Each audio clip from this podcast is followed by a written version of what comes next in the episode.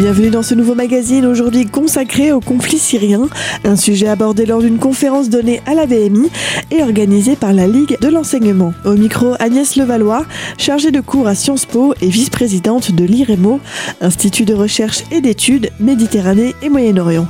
Cette dernière a séjourné en Syrie pendant deux ans et travaille activement sur les évolutions géopolitiques de la région et les dynamiques des sociétés du Moyen-Orient. Dans cette première partie d'émission, Agnès Levallois explique pourquoi autant de Syriens ont quitté leur pays depuis maintenant six ans que la guerre a commencé en mars 2011 dans la foulée des révolutions qu'ont connues l'Égypte et la Tunisie. Première chose, je crois, qui est très importante, même si ça va vous paraître une banalité, mais on entend beaucoup de choses là-dessus, c'est que les gens ne quittent pas de plein gré leur pays. On ne quitte pas naturellement son pays, et quand on est syrien aujourd'hui, on ne part pas de Syrie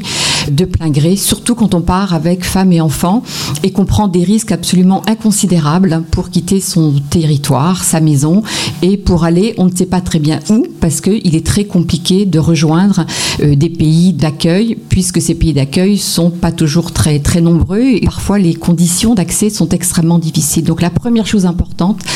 c'est qu'on ne part pas de son plein gré et quand on part, c'est qu'on n'a vraiment plus le choix, c'est parce qu'on est profondément en danger. Alors pourquoi aujourd'hui autant de Syriens sont en danger? Pourquoi euh, ils ressentent le besoin de partir? Un premier chiffre qui pour moi est quand même absolument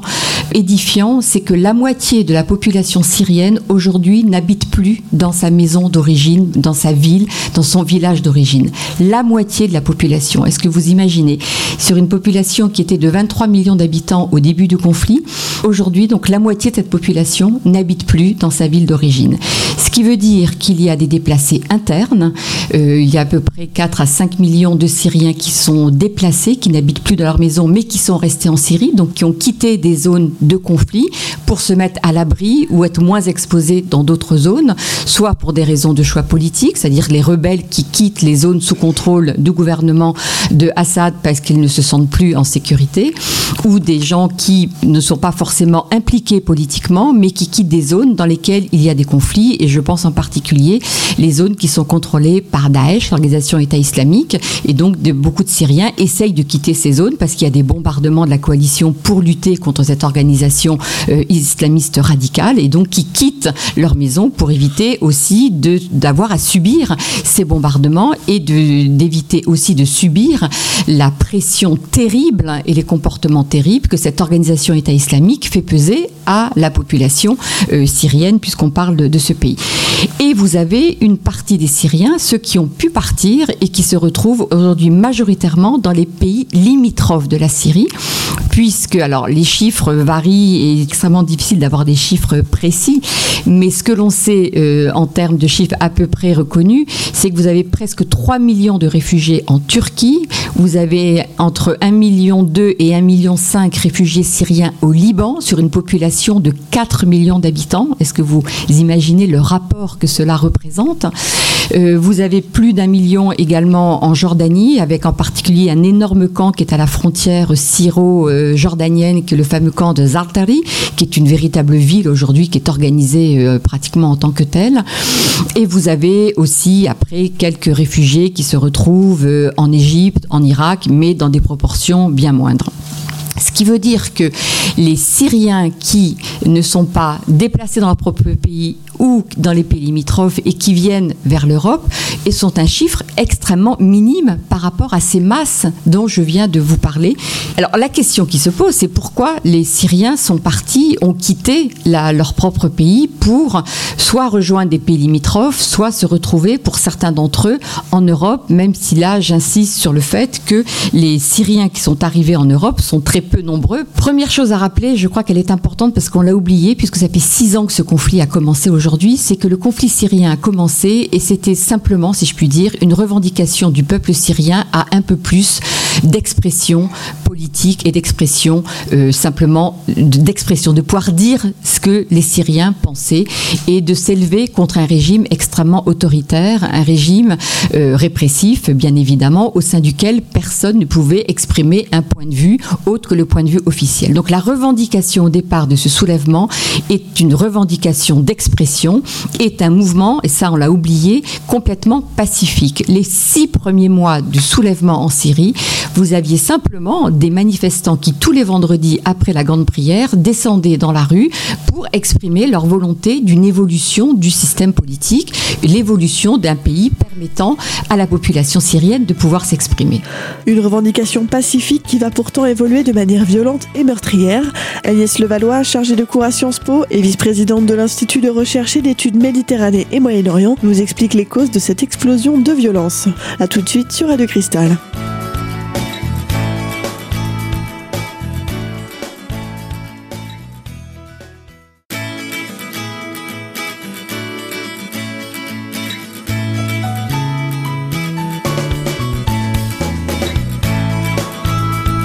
Vous êtes toujours sur Radio Cristal dans notre émission aujourd'hui consacrée à la thématique du conflit syrien.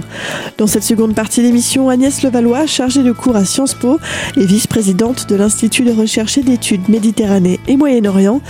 nous explique comment le conflit syrien à l'origine pacifique est devenu aussi violent et meurtrier. Très vite, le régime de Assad a compris que les manifestations qui se voulaient absolument pacifiques pour éviter l'emploi de la force, le régime, lui, a commencé à réprimer ces manifestations du vendredi euh, parce qu'il se rendait bien compte que le mouvement prenait de l'ampleur et qu'il fallait essayer d'arrêter cette manifestation, cette contestation qui s'exprimait tous les vendredis. Et à la fin de chaque manifestation, il y avait des morts puisque le régime, lui, utilisait la répression, les armes pour arrêter ces mouvements de contestation. Au bout de six mois, la décision a été prise par une partie des manifestants de s'organiser parce qu'il était plus possible, de leur point de vue, de descendre dans la rue tous les vendredis, de se faire tuer sans qu'il y ait aucune réaction possible. Et c'est à partir de six mois de, de, ce mouvement, de ce soulèvement, qu'on a commencé à voir l'apparition d'armes du côté des manifestants qui voulaient réagir face à la répression exercée par ce système. Et donc c'est à ce moment-là qu'on est rentré dans une deuxième phase de cette révolution, où là il y a eu utilisation de la force par le régime pour réprimer les manifestations, mais les rebelles ou la population qui a commencé à s'armer pour réagir et ne pas, passez-moi l'expression, se faire tirer comme des lapins, comme c'était le cas tous les vendredis après les manifestations. Et là, on est rentré dans une deuxième phase de cette révolution qui a commencé à se militariser,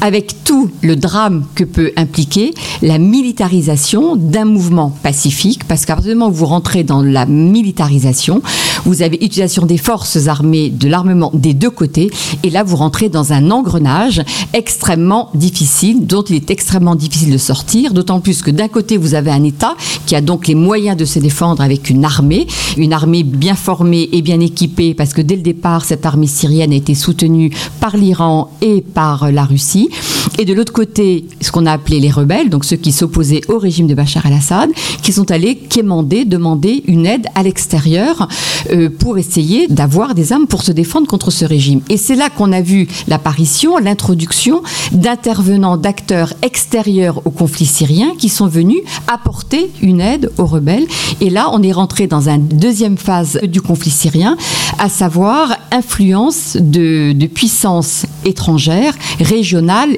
internationales, puisqu'on a vu en particulier l'Arabie saoudite et le Qatar commencer à armer les rebelles, et on a vu aussi certains groupes rebelles qui ont été euh, aidés, financés en partie par des Occidentaux, que ce soit les Américains ou certains Européens. Et à partir du moment où on est rentré dans cette phase de militarisation et d'influence extérieure, le conflit a pris une autre tournure parce qu'il a fallu aussi que l'action de ces rebelles réponde aux agendas politiques de ceux qui les armaient. Pour avoir l'arme et pour pouvoir obtenir des armes, par exemple du Qatar ou de l'Arabie saoudite, mais il valait mieux que les brigades qui demandaient des armes aient un agenda où se réfèrent en tous les cas à ce que souhaitaient l'Arabie saoudite et le Qatar. Et donc ces pays-là se sont mis à armer des groupes qui étaient des groupes qui se réclamaient de l'islam politique et qui petit à petit se sont radicalisés parce que en l'absence de solutions politiques et avec des parrains euh, comme l'Arabie saoudite et le Qatar qui n'ont pas forcément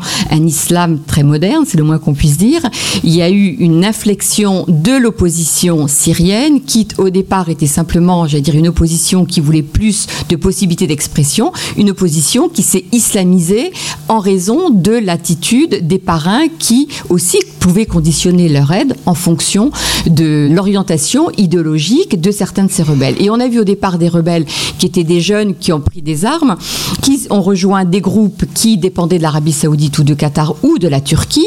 qui n'étaient pas du tout des islamistes, mais qui sont allés là où on leur donnait les moyens de se battre contre le régime de Bachar al-Assad, parce que eux, ce qu'ils voulaient, c'était la chute de ce régime. Et donc beaucoup de jeunes sont allés là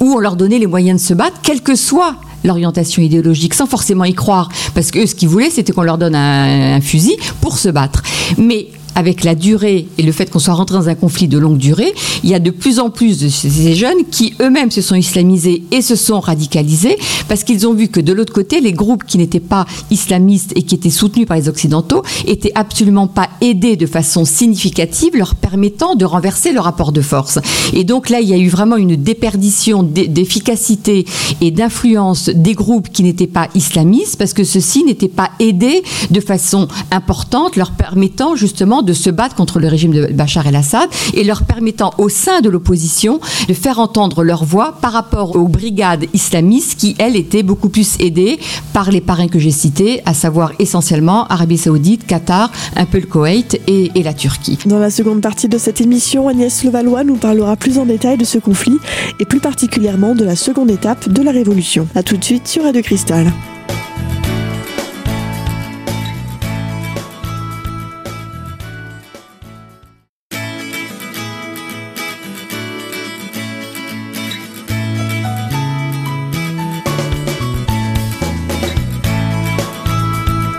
Toujours sur Radio Cristal dans notre magazine aujourd'hui consacré à la thématique du conflit syrien.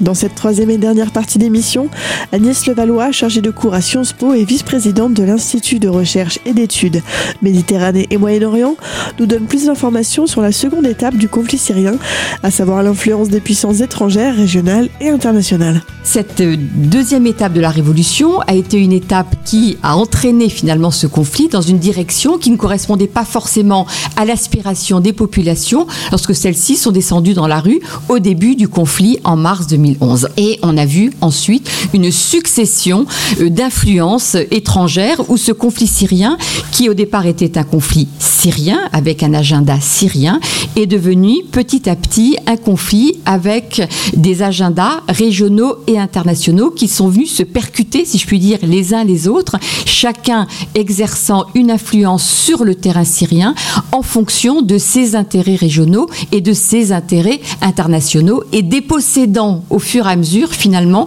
les Syriens, la population syrienne de son propre conflit et de ses aspirations à une plus grande liberté, plus grande liberté d'expression. Et six ans après, on s'aperçoit que ce conflit est un conflit qui, de certaine manière, n'est plus du tout entre les mains des Syriens. Tout se décide à l'extérieur. Toutes les négociations, tous les rounds de négociations qui euh, se déroulent sous l'égide soit de l'ONU, soit des Russes et des Iraniens, comme on l'a vu avec les conférences d'Astana 1 et 2. Ce sont des conférences qui mettent face à face finalement des puissances internationales, des puissances régionales, chacune ayant son propre agenda, mais qui n'est pas forcément l'agenda des Syriens qui, eux, qu'est-ce qu'ils souhaitent? Ils souhaiteraient pouvoir simplement vivre dans leur pays et ne pouvant pas vivre dans leur pays, sont amenés à partir en raison de la violence de, des combats, en raison de la violence de la situation en Syrie avec un régime qui s'arc-boute et qui veut absolument rester en place quoi qu'il arrive, avec euh, comme conséquence la destruction pratiquement totale du pays aujourd'hui. Mais à la limite, pour ce régime, peu importe aujourd'hui, son objectif premier, c'est de rester au pouvoir, c'est de rester en place, quel que soit le prix à payer pour la population. Et de l'autre côté, des rebelles qui sont aujourd'hui extrêmement divisés pour les raisons que j'essaie d'expliquer très rapidement, et des rebelles qui ne sont plus en capacité aujourd'hui de pouvoir représenter une alternative parce qu'ils sont extrêmement divisés en fonction des agendas des puissances régionales ou internationales qui les soutiennent. Qu'est-ce qu'on peut dire aujourd'hui dans ce contexte-là? Dans ce contexte, qu'on peut dire, c'est que aujourd'hui, les, les, forces qui sont décisionnaires sur le terrain, ce sont avant tout les Russes et les Iraniens qui n'ont cessé d'apporter leur aide au régime de Bachar el-Assad. Alors que de l'autre côté, du côté des rebelles, alors j'aime pas trop cette expression parce qu'on sait plus très bien ce que ça veut dire aujourd'hui, hein, mais en tous les cas, de l'opposition ou des forces qui sont opposées au régime de Bachar el-Assad, vous avez une pléiade, une myriade de groupes qui sont là, chacun soutenu par euh, l'Arabie, par le Koweït, par le Qatar, par la Turquie, euh, avec introduction des forces kurdes qui, elles, profitent aussi de ce conflit syrien pour essayer d'avancer leurs pions et de pouvoir obtenir une autonomie de la région kurde. Ça, c'est vraiment ce qu'on appelle cette région le bec de canard, parce que ça a la forme d'un bec de canard, et c'est la région euh, kurde syrienne. Et donc les Kurdes en Syrie, qui sont une population, une communauté qui, du temps de, avant le début de la révolution, était une communauté qui n'était pas véritablement reconnue par le régime central de Damas. Beaucoup de Kurdes n'avaient même pas la nationalité syrienne, étaient considérés, on appelle les bidounes. En arabe, bidoun, ça veut dire sans, c'est-à-dire sans nationalité, sans reconnaissance d'un statut particulier. Et au début de la révolution, euh, Bachar al-Assad, qui a compris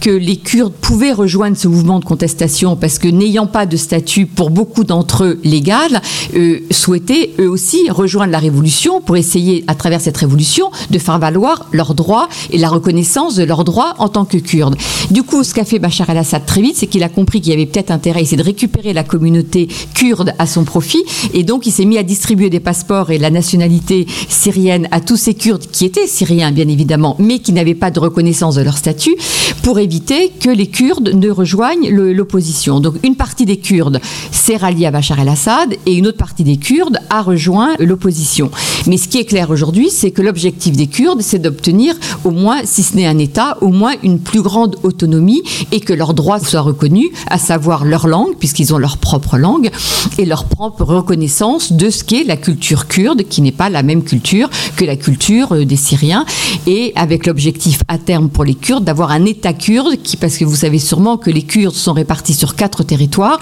la Turquie, l'Irak, l'Iran et la Syrie. Et donc il y a toujours ce rêve de la part de la communauté kurde, des peuples kurdes, un jour d'avoir un État, puisque cet État leur avait été promis dans le cadre du démembrement de l'Empire ottoman et dans le cadre des fameux accords Saïs-Picot, où il y avait à ce moment-là une reconnaissance de cet euh, État kurde qui aurait dû voir le jour à ce moment-là, mais qui n'a pas vu le jour. Donc il y a toujours l'idée chez les Kurdes de la volonté, de l'espoir d'avoir un jour leur propre, leur propre État,